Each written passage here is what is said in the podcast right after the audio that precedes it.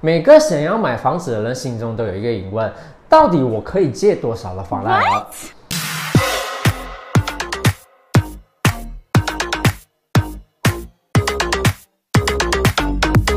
在马来西亚，大部分购房者都选择向银行申请房贷，经过一段很长时间的供贷后，才真正拥有属于自己的房子。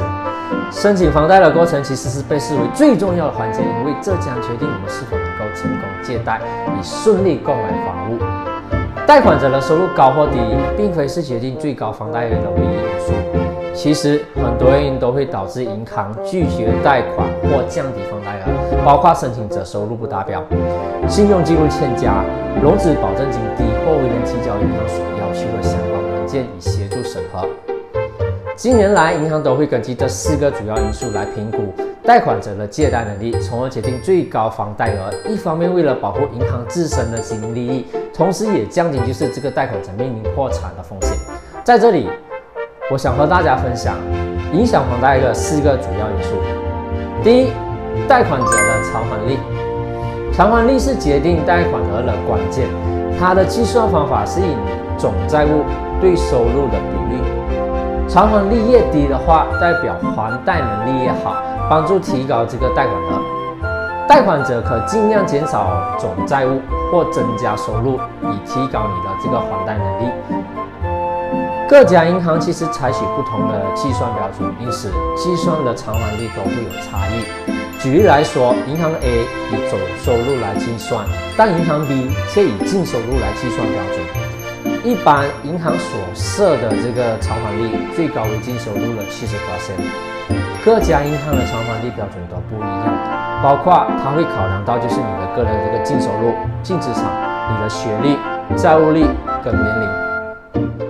第二就是你的个人风险评估，银行会仔细审查你的信用记录，以评估你个人的风险，检查过往的购物记录是否准时供款，例如买车。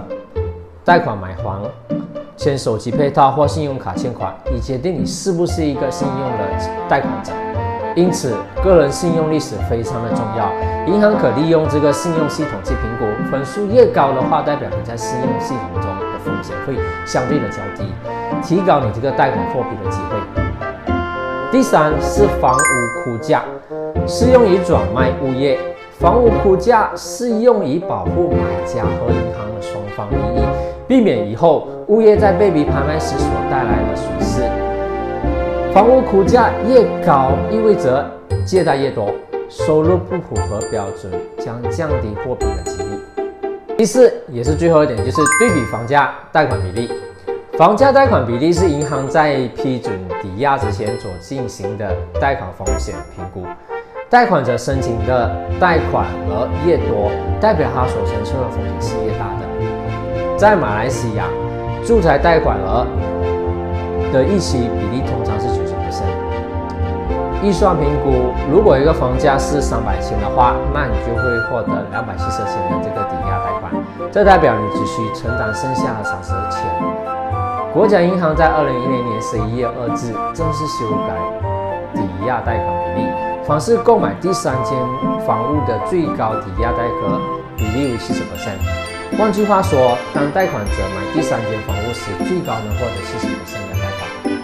打个例子，Mr. A 分别在二零一三年和二零零八年获得银行贷款，购买了第一和第二间的，但这两项贷款还是没有还清，还在还着。到了二零一一年，他再向银行申请第三次贷款，以购买他第三间房屋的时候，这第三次的贷款的最高额限为房价的七十%。